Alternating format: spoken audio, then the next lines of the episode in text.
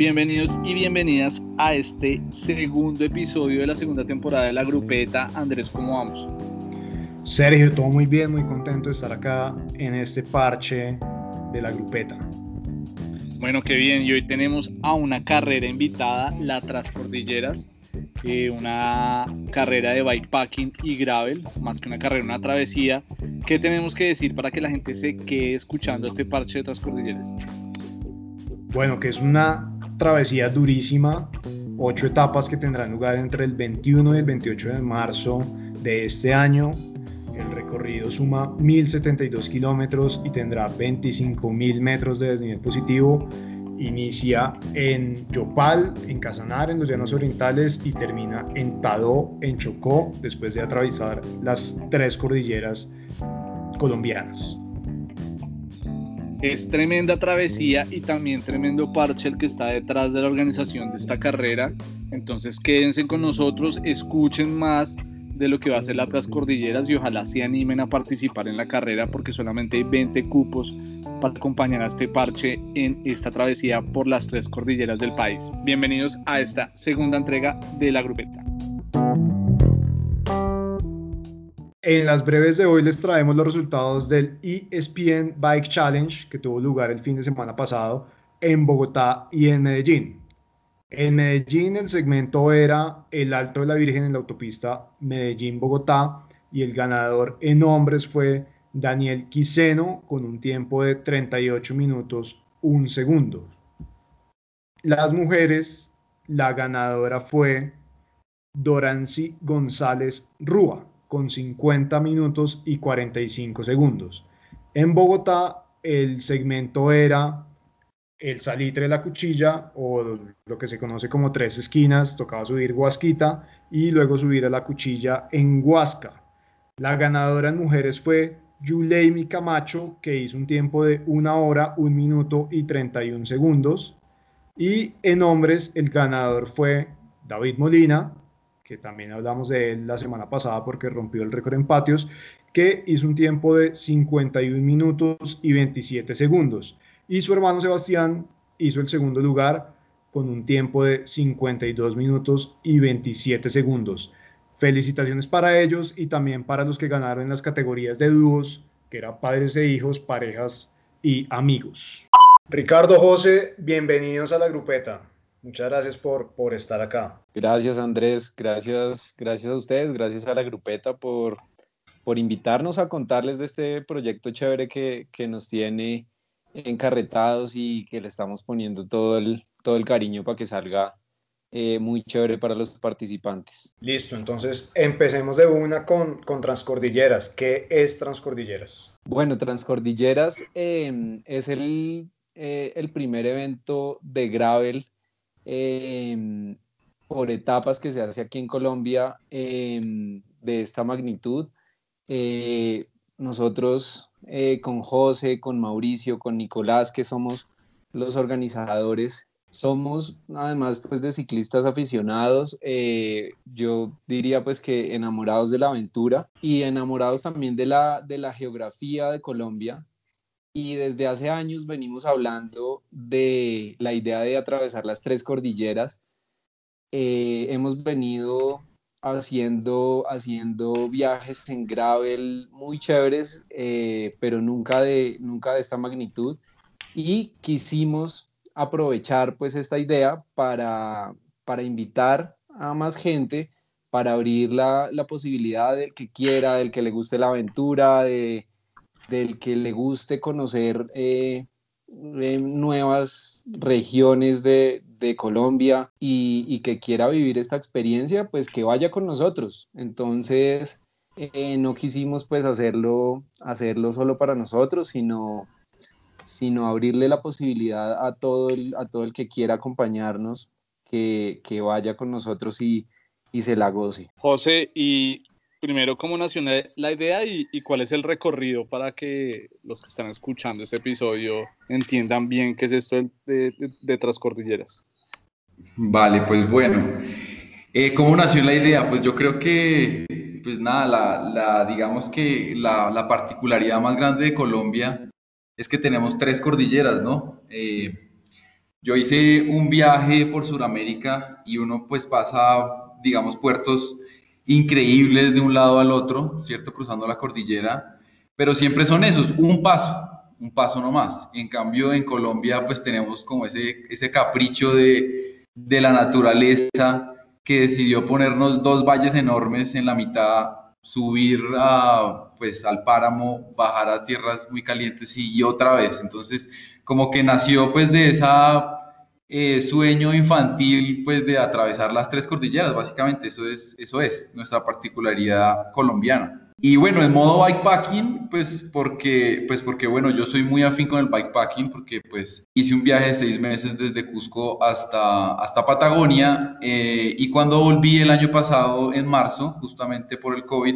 pues nada, eh, pensé en la forma en la, que, en la que podríamos empezar a hacer bikepacking en Colombia y se nos ocurrió pues esta modalidad de hacer, digamos, un bikepacking por, por etapas, un bikepacking un poco con, con pasos, empezar con pasos pequeños, eh, no irnos de una al bikepacking pues de punto a punto, acampando en, en, lugares, pues porque en Colombia digamos todavía no tenemos como, como de pronto la cultura, el equipo, pues para, para hacer bikepacking ya se requiere pues una carpa, se requiere un equipo ligero, etcétera. Entonces bueno, como, proponer esta nueva forma eh, que sea pues asequible a todo el mundo, por eso también es como la tenemos, la, propusimos así. Y el recorrido pues es muy sencillo, el recorrido eh, empieza desde Yopal, eh, subimos un poco, digamos, por, una, por, vías terciarias, secundarias más bien, paralelos a, al crucero, ¿cierto? A la subida del crucero, a la subida pavimentada. Y llegamos entonces en la primera etapa a Quitania, eh, después seguimos por Boyacá, por Boyacá y por una travesía llegamos hasta, hasta Cucunúa. De Cucunúa saltamos a San Francisco. Em, de San Francisco eh, cogemos pues toda el borde de la cordillera, eh, en este caso oriental, y llegamos a Venadillo.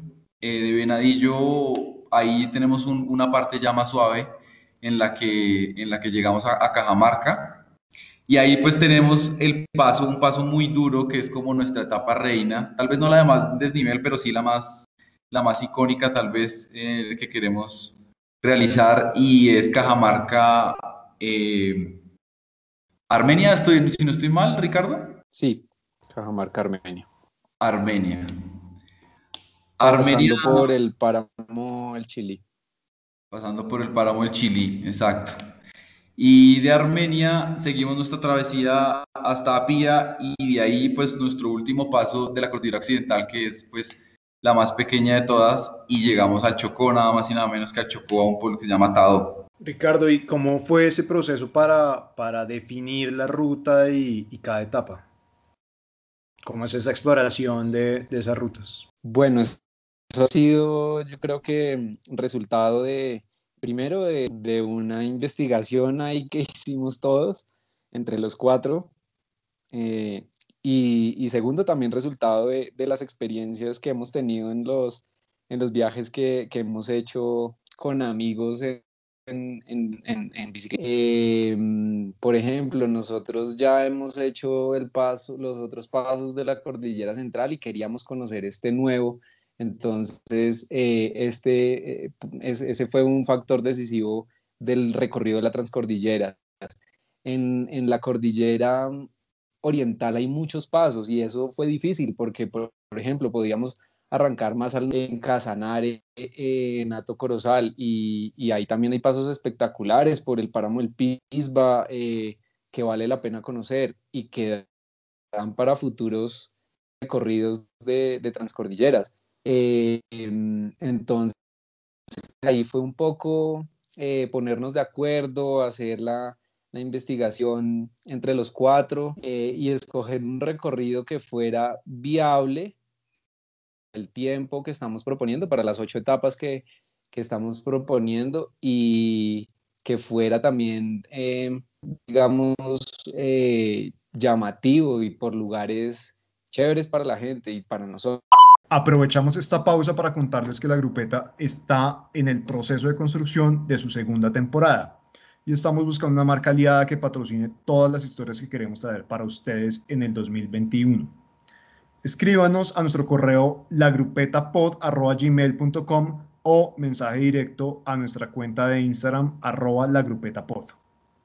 Vimos que no tiene ningún costo más allá de, una tarifa para cubrir un, gasto que es el, el, carro escoba. ¿Por qué hacer ese evento eh, así gratuito? Bueno, pues eh, ese, eso, eso digamos que fue una de las, de las motivaciones más grandes. Fue como, como cuando uno es un, un, ciclista aficionado, pues se da cuenta que en realidad la mayoría de los eventos son un poquito costosos, ¿no? No están al alcance de todo el mundo.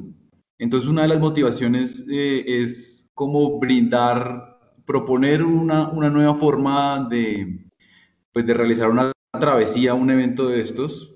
Como existe en Europa, hay, algunas, hay algunas carreras que son de este estilo. Y pues nada, eh, es básicamente el modo bikepacking auto, autoabastecido, pues nos permite, pues básicamente no, no tener grandes costos, simplemente un carro escoba Em, y pues también vamos a contar, digamos, con, con, un equipo para documentar, entonces tomar fotos, tomar videos, etcétera. Eso también le va a quedar a los, a los participantes. Eh, pero sí, esa es una, eso es una motivación, no que, que, sea proponer algo nuevo y construir, digamos, cultura de, de gravel, de bikepacking en Colombia. Y, y, pues una forma de esto es hacerlo asequible a, a la mayoría. Ok, les quería preguntar por, por la cultura bikepacking, cómo están viendo en Colombia y qué está haciendo falta en Colombia para, para, mover y para impulsar más esa cultura en el país? Bueno, yo creo que un punto aquí que me toca personalmente en el país es un poco la, la seguridad. Eh, con José Pacheco yo tuvimos un, un, un, un digamos, un, un percance un poco incómodo, mucho más incómodo para él que para mí y pues yo creo que para muchos, para muchos colombianos eh, un, impedimento es eso, ¿no? E-, es, sentirse como libre de, acampar en, este país. Entonces yo creo que un poco también es la, es la falta de información, yo creo que más, información acerca de, de dónde acampar, eh, más, más, sí, más, más, más, más sitios de acampar es, sería ideal y, y pues más documentación y pues nosotros pretendemos como también Em, hacer eso un poco. Y sí, yo creo que, yo creo que eso, eso sería como lo, lo, lo que impide un, po, un poco más el, el, el, bikepacking en Colombia. Además de que somos un país, pues digamos, como muy poblado, entonces, eh, pues es, es, difícil encontrar espacios abiertos donde uno pueda acampar tranquilo, como, como en Argentina, que, que, pues que, o Chile, en la Patagonia, que, que uno puede hacerse al lado de cualquier río, cualquier... Eh, lago y no, y no, y no va a haber gente. Ok, sí, no, es que uno pensaría que, digamos, el paisaje, la topografía dan todo para ser como un país muy bikepackero y, y, no, y no pasa tanto, ¿no? Los bikepackeros suelen salir del país a tener esas, esas grandes travesías. Y en esa, y en esa línea, eh, pues para muchos de los que van a participar en las cordilleras va a ser como la experiencia de la vida, pues inicialmente ¿qué cualidades o qué experiencia tiene que tener alguien que se vaya a pegar el parche de Transcordilleras? Pues yo creo que lo chévere también de, de, de la forma en la, que, eh, en la que se está organizando Transcordilleras es que le abre la puerta a las personas que, que no tengan mucha experiencia en, en bikepacking. Eh, esto es, una, eh, es, es abrir una puerta para empezar a conocer eh, lo que se necesita para, para, hacer un viaje, digamos, de bikepacking ya 100% autoabastecido. Eh, pero aquí digamos que está la oportunidad de hacerlo con hospedajes, eh, digamos, sin acampar, sin, sin, sin, la necesidad de llevar equipo de camping. Entonces, creo que, que es, una, es una puerta de entrada al bikepacking ideal, creo que, que las personas ya hayan tenido alguna, alguna experiencia de, de viajes de, de, bikepacking, sobre todo por, por, la eficiencia. Yo creo que uno, digamos, a mí me pasó que en mi primer, en, el primer viaje de bikepacking que hice, llevaba más cosas de las necesarias y eso al final lo termina uno pagando eh, por llevar más peso. Es, es, es, al final se vuelve un, un, tema de eficiencia que en ocho etapas y que en 25 mil metros de desnivel y que en mil kilómetros terminan costando.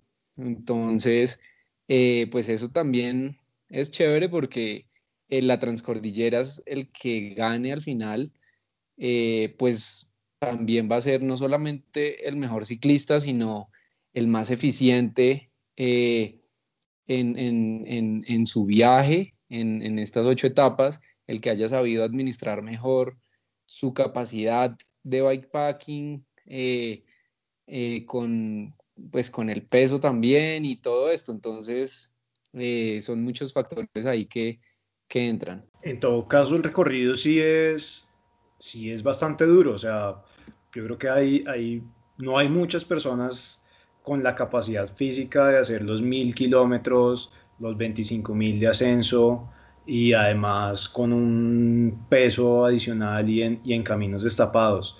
Eh, ¿Qué se necesita más, piernas o cabeza? Uy, yo, yo sí diría que, que se necesita más cabeza, definitivamente.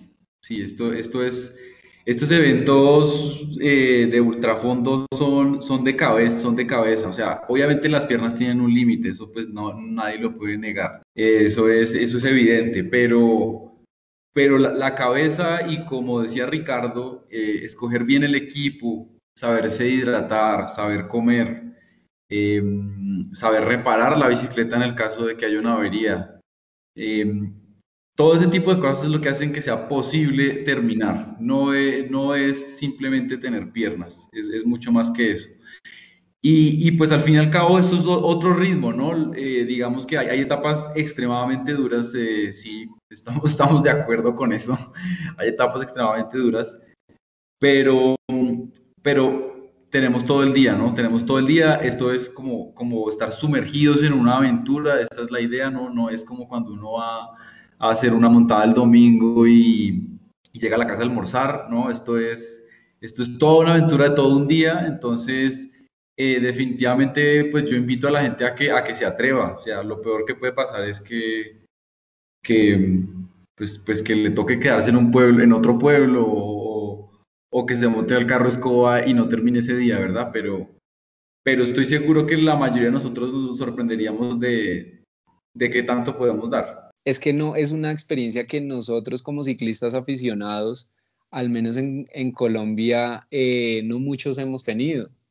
Hacer, hacer carreras por etapas eh, y menos, de, menos por, por terrenos destapados no ha sido digamos, no ha sido algo eh, a lo que muchos de nosotros pues hayamos tenido la posibilidad de acceder. Entonces, eh, aquí no es el que más rápido suba un puerto, eh, aquí no es el que, el que haga más rápido un determinado segmento, sino al final es un tema de resistencia, es otra, es otra habilidad y, y pues va a ser una nueva experiencia para muchos. Ricardo, ¿y qué necesito para participar? Es decir, yo me inscribo, pero ¿qué más debería estar alistando para, para Transcordilleras? Bueno, tiene que tener una bicicleta que le permita hacer el recorrido. Esto es una bicicleta o de gravel o de montaña.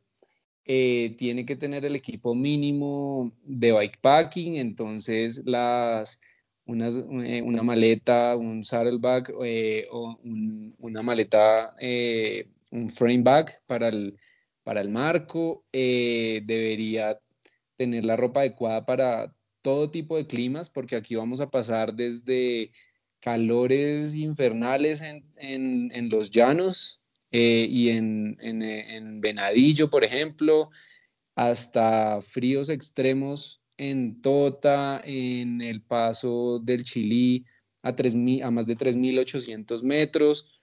Eh, entonces, una ropa adecuada para, para esto y un buen entrenamiento. O sea, hay que, el, parte del entrenamiento lo que logra es que, que, a uno le da confianza y le da esa cabeza que mencionaba José para, para poder terminar un reto tan duro como es la Transcordilleras. ¿Qué se van a encontrar los participantes? aparte de estas rutas durísimas que, que, se van a encontrar. Sí, este evento definitivamente es, es, muy latino, o sea, creo que ningún bikepacking se hace de una forma tan grupal como, como lo tenemos planteado. En general, eh, pues como que uno ve esos eventos de bikepacking y son pues gente solitaria eh, haciendo, montando en bikicleta.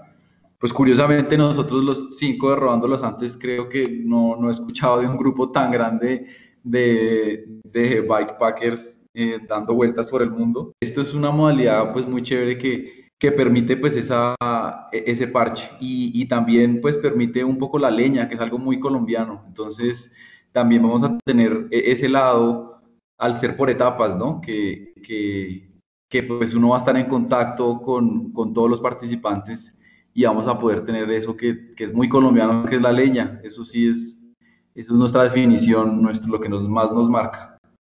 Sí, y, y, algo bien importante ahí es que estos eventos de ultrafondo que existen en el mundo eh, es, es muy cada quien por su lado. Es arranca en el lugar X, tiene que llegar al lugar Y, mire a ver cómo llega y nos vemos en siete días o en tres días o en lo que se demore cada uno. Aquí, al hacerlo por etapas, creo que eh, está la oportunidad de crear comunidad, eh, de compartir experiencias al final de cada etapa y al principio de cada una, eh, compartir sensaciones, al menos por algunos kilómetros iremos todos juntos. entonces, también eso es un factor diferente a, las carreras que hay de este tipo en otros lados y que nos parece chévere poderlo compartir. Ah, bueno, otra cosa clave que, que, no se mencionó ahorita es que también se necesita un, un instrumento de navegación, ¿no? Un, un ciclocomputador. Sí, eso, eso, es, eso es supremamente importante. Digamos que en cada etapa se entrega eh, un, un, archivo GPX y, y, hay muchas formas, digamos, de navegar. Eh, uno puede tener pues un equipo de navegación, un Wahoo, un Garmin, etcétera, pues cualquier equipo de navegación sirven perfectamente. Eh, también sirven los celulares, aunque la gente no, no crea, los equipos celulares son muy buenos también, equipos de, de, navegación, digamos, para, para, mirar, desde que uno pueda tenerlo, digamos, en, la, en el manubrio y verlo, ¿no? Porque el problema a veces con el celular es que uno tiene que sacarlo y ver dónde voy, sacarlo y ver dónde voy. Obviamente el celular tiene que ir acompañado de, de, de, pues, de una aplicación que nos permita, que tenga mapas, nos permita eh, importar GPX y, y, navegar fuera de línea. Yo recomiendo una aplicación que se llama Osman. Eh, también hay otras como Kamut, creo. Kamut sirve. Eh, y le permiten a uno pues esas funcionalidades, ¿cierto? Desde que uno pueda ver el mapa, funciona perfectamente. Sí, es, y es necesario porque no, nosotros no vamos a tener, obviamente, eh, rutas demarcadas eh, ni, señaliza, ni señalización, porque pues casi que habría que señalizar, eh, imagínense, mil, cerca de 1100 kilómetros de carreteras. entonces, por eso es importante. Nosotros vamos a proveer el libro de ruta con todas las indicaciones, los mapas en formato GPX pero es importante que cada uno tenga su, su equipo de navegación para poder hacer sus etapas tranquilos. Hay un nombre que a mí me llamó la atención desde que vi el plan de ruta y he estado. ¿Qué hay en Tado y cómo carajos llegaron a esa ruta? Tado surgió porque, eh, pues bueno, hay muchas opciones de, de eh, al final el concepto de la transcordilleras es eh, atravesar hasta la última cordillera, es decir, hasta la cordillera occidental, y hay, muchas posibles, hay muchos posibles puntos de llegada. Por ejemplo, consideramos Buenaventura, eh, consideramos Quibdó más al norte, Tadó. Y Urabá, pero ya se nos iba demasiado lejos. Exacto, también. Entonces, eh, Tadó pues es, es, un, es un pueblo, es un pueblo pequeño que ya está metido en esa, eh, en esa geografía selvática chocuana eh, y, que y que es tranquilo, que, que además em, pues eh, cumple con, con, con, ese requisito de ya haber atravesado la cordillera occidental y pues nada, que le da a, a, los participantes y a nosotros pues la posibilidad como de, de conocer ese paisaje selvático chocuano. Sí, de, de acuerdo. Nosotros, eh, pues los que tengan la oportunidad de ver el, eh, el libro de ruta se darán cuenta que nuestra, nuestro mapa justamente pues tiene, eh, está enfocado como en la biodiversidad de Colombia eh, y pues nos pareció muy interesante pues conectar tantas regiones, tantos ecosistemas, ¿no? Y, y pues qué más que llegar atado a orillas del río San Juan, ah, pues al, al, bosque lluvioso, sí, al bosque más, más lluvioso del, del, planeta, entonces pues tiene mucho decoro terminar en, en tremendo municipio. Eh, sabemos que hay más, hablaban de otros dos organizadores de Transcordilleras. ¿Quién más está detrás de Transcordilleras? Estamos también con eh, Nicolás Serrano, él, él, hace parte del equipo de, de Scarab, eh, Scarab Cycles, y con Mauricio Ordóñez, eh, que también está muy conectado con el gravel porque, porque está en el equipo de Open de las bicicletas Open también aquí en Colombia. Entonces, también son dos, son dos amigos eh, muy conectados con, con, este mundo del gravel, del bikepacking, eh, y que yo creo que entre los cuatro, pues nos ayudamos mucho para, para, sacar este, este proyecto adelante. ¿Cuál es la próxima aventura después de Transcordilleras? Buena pregunta. Eh, yo creo que pues este proyecto nos ha tenido tan eh, ocupados y tan enamorados que al menos por mi lado no he pensado en la, en la, en la, en la que sigue.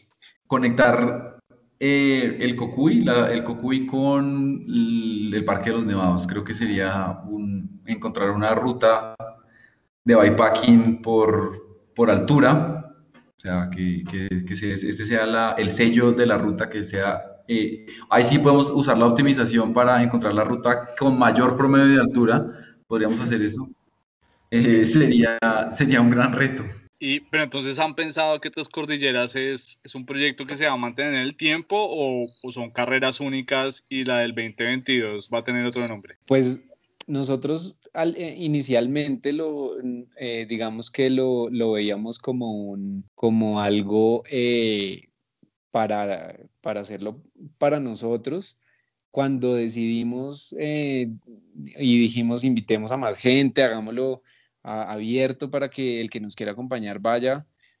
Em, em, y al empezar a mirar todos los posibles recorridos que hay, dijimos, esto da para muchas versiones, da para muchas vertientes. Cada cordillera en Colombia tiene infinitos eh, pasos de montaña.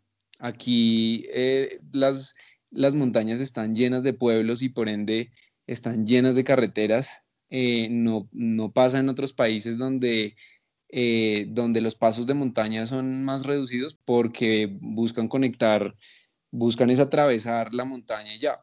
Aquí al, tener eh, tan pobladas las montañas tenemos muchas vertientes, muchos eh, caminos por donde atravesar cada cordillera, entonces tenemos tantas opciones de, recorridos para hacer las transcordilleras que yo creo que la seguiremos haciendo hasta que hasta que se nos acaben las opciones. Recomiéndenle a los oyentes una cuenta de Instagram para seguir, obvio, relacionada con, con ciclismo. Claramente tengo que recomendarles arroba monteadentro.cc, que es eh, la cuenta eh, que, ha creado, que hemos creado con, mis compañeros del viaje, especialmente José Pacheco es el que le ha puesto más empeño a esa cuenta. Tenemos también una, una página web, eh, monteadentro.cc igual, donde tenemos blogs y mucha información eh, de bikepacking. Y, pues para que se animen y se motiven a, a, aventurarse, porque eso es, lo más, eso es lo más divertido que uno puede hacer,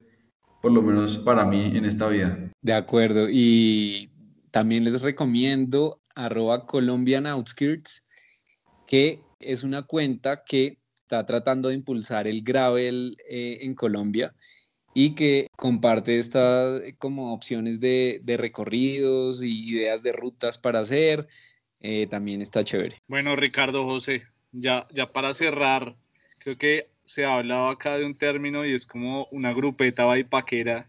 ¿Qué debería tener una buena grupeta baipaquera? Al final, eh, unas cuantas polas, definitivamente. Sí, terminar con unas buenas cervezas, eh, buena vibra, un buen parche em, y ganas de, de conocer, ganas de aventura, amor por la aventura. Bueno, José, Ricardo, de nuevo mil gracias por, por estar acá, por cortarnos sobre transcordilleras y toda esta movida gravelera, bikepackera que está naciendo y que ojalá crezca mucho. Muchísimas gracias. Andrés y Sergio, muchísimas gracias a ustedes. Eh, qué chévere este proyecto de la grupeta, este podcast, donde pues nos da la posibilidad a los ciclistas aficionados de contar estos, estos proyectos que, que, nos, que nos desvelan.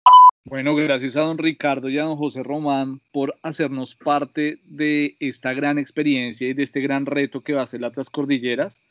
Invitamos a todos los que están escuchándonos, a todas las que están escuchándonos para que se motiven y hagan parte de esos 20 cupos eh, que van a hacer esta tremenda travesía. Y bueno, no nos podemos ir sin la recomendación de don Andrés. Las recomendaciones ahora también van a tener tips técnicos, mecánicos, de aficionados también para novatos. Entonces, pues tengamos la recomendación de hoy con don Andrés. Serio, seguro usted también ha notado que ahora las carreteras parecen la ciclovía porque hay una cantidad enorme de nuevos ciclistas. Así que queremos empezar a dar estas recomendaciones que probablemente sean muy simples para algunos, pero muy útiles para todas estas personas que están empezando en este deporte. Vamos a hablar sobre la presión de las llantas y como dijimos en el episodio anterior, es algo totalmente personal ya que depende del peso de la persona, de la bicicleta y tal vez lo más importante depende del terreno. Así que hay que ir experimentando un poco en cada rodada, pero lo básico a tener en cuenta es calibrar siempre con una bomba de piso, ojalá que sea buena y ojalá que sea siempre la misma para ser precisos. Todas las llantas tienen inscrito en alguna de las caras laterales la cantidad máxima de bares o PSIs, que es la medida de presión que se puede que se le puede meter. Hay que encontrar un punto óptimo entre que ruede, pero que sea cómoda. Entonces, si se pasan, van a sentir que saltan mucho, pero si la llevan muy baja de aire, no van a rodar eficientemente y van a gastar más energía y eso es más difícil de notar. Así que nuestra recomendación es empezar con bastante presión y luego ir ajustando, ir bajándole si es que no se sienten cómodos. Además que llevar la llanta bajita de presión tiene una gran desventaja y es que la vuelve más propensa a pinchazos. Como consejo adicional, si saben que la ruta que van a hacer no está en buenas condiciones, que el asfalto es irregular, tiene muchas piedras o muchos baches, pónganle un poquito menos de presión de lo normal para que no sientan muy fuerte cada una de estas piedritas o, o baches. Y tengan en cuenta que la llanta de atrás soporta más peso, así que le pueden poner un par de libras de más a esa llanta en comparación con la delantera.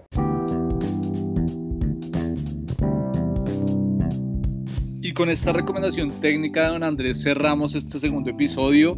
Gracias a todos y a todas las que nos escuchan y nos siguen por Instagram. No olviden seguirnos en arroba y suscribirse en el botoncito en la plataforma de podcast que nos escuchen. Gracias a todos y nos escuchamos en el próximo episodio. Adiós pues.